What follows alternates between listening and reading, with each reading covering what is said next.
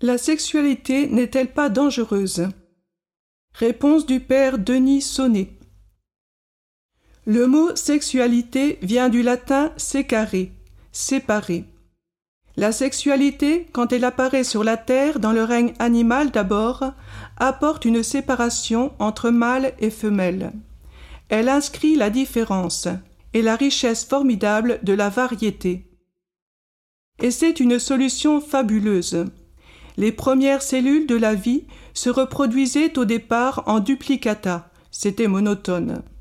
En inventant la sexualité, c'est-à-dire l'existence de deux sujets, l'un porteur des organes mâles, l'autre des organes femelles, Dieu inventait la variété ainsi que le caractère unique de chaque individu, puisqu'il tient de sa mère et de son père.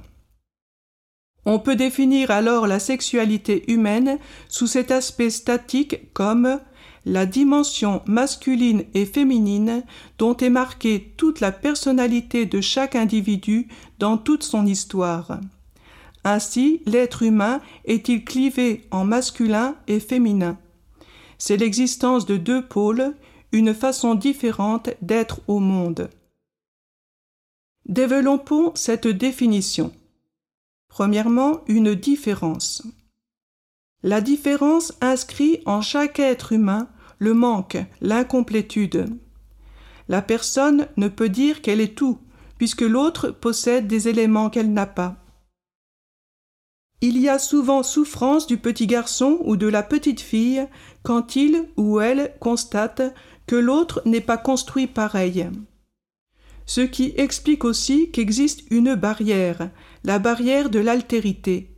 L'autre est autre, et jamais un homme ne pourra percevoir complètement le vécu et le ressenti de la femme, et vice-versa.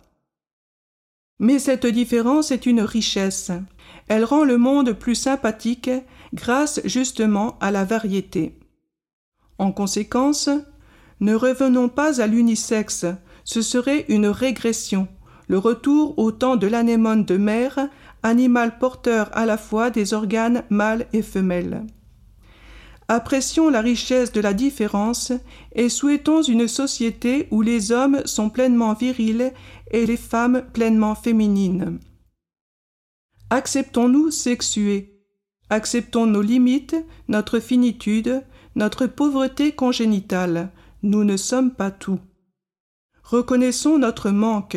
Nous avons besoin de l'autre. Deuxièmement, une différence affectant toute la personne. Ne confondons pas sexualité et génitalité. La génitalité ne concerne que les organes génitaux, l'acte sexuel seul. La sexualité ne concerne pas que les aspects les plus intimes de la vie personnelle. Elle affecte la totalité de la personne. Nous sommes sexués donc différents des pieds à la tête.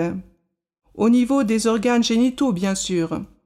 Au niveau des caractères sexuels secondaires, seins, musculatures et formes, courbes différentes. Au niveau de chaque cellule, selon la présence dans leur noyau des chromosomes XX ou XY. Quelques fragments de peau suffisent pour savoir s'ils appartiennent à un homme ou à une femme. Au niveau des hormones. Au niveau du cerveau. Le cerveau féminin a plus de connexions entre les hémisphères et certaines aires que le cerveau masculin, et donc sont plus développés, ce qui donne la parole, ou moins développés, ce qui donne l'orientation dans l'espace au niveau de la sensibilité et de l'esprit, donc au plan psychologique. Le fait que c'est la femme qui porte les enfants et les allaites crée fatalement une façon différente d'appréhender le réel. Conséquence. Toutes nos relations sont sexuées. Mais notre comportement social ne doit pas pour autant être sexuel, dévergondé, coincé, ignorant son sexe ou le niant. Troisièmement, la sexualité est une attraction puissante.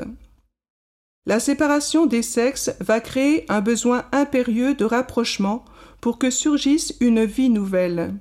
C'est une réalité biologique fondamentale. La sexualité a donc un aspect dynamique, c'est une attraction puissante, un élan profond qui vise à rapprocher les sexes que la différence a séparés. Mais alors que chez l'animal, cette attraction est un instinct, c'est-à-dire un automatisme bien réglé et modéré naturellement, chez l'homme on parle davantage de pulsion.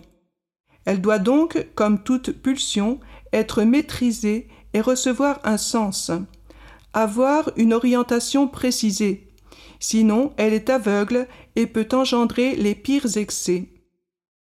Donner un sens à sa sexualité, c'est passer du besoin génital, source de plaisir, au désir de rencontre d'une personne, de ce désir à l'amour, de l'amour à la fécondité, et de la fécondité au sacré, en constatant que l'amour nous dépasse.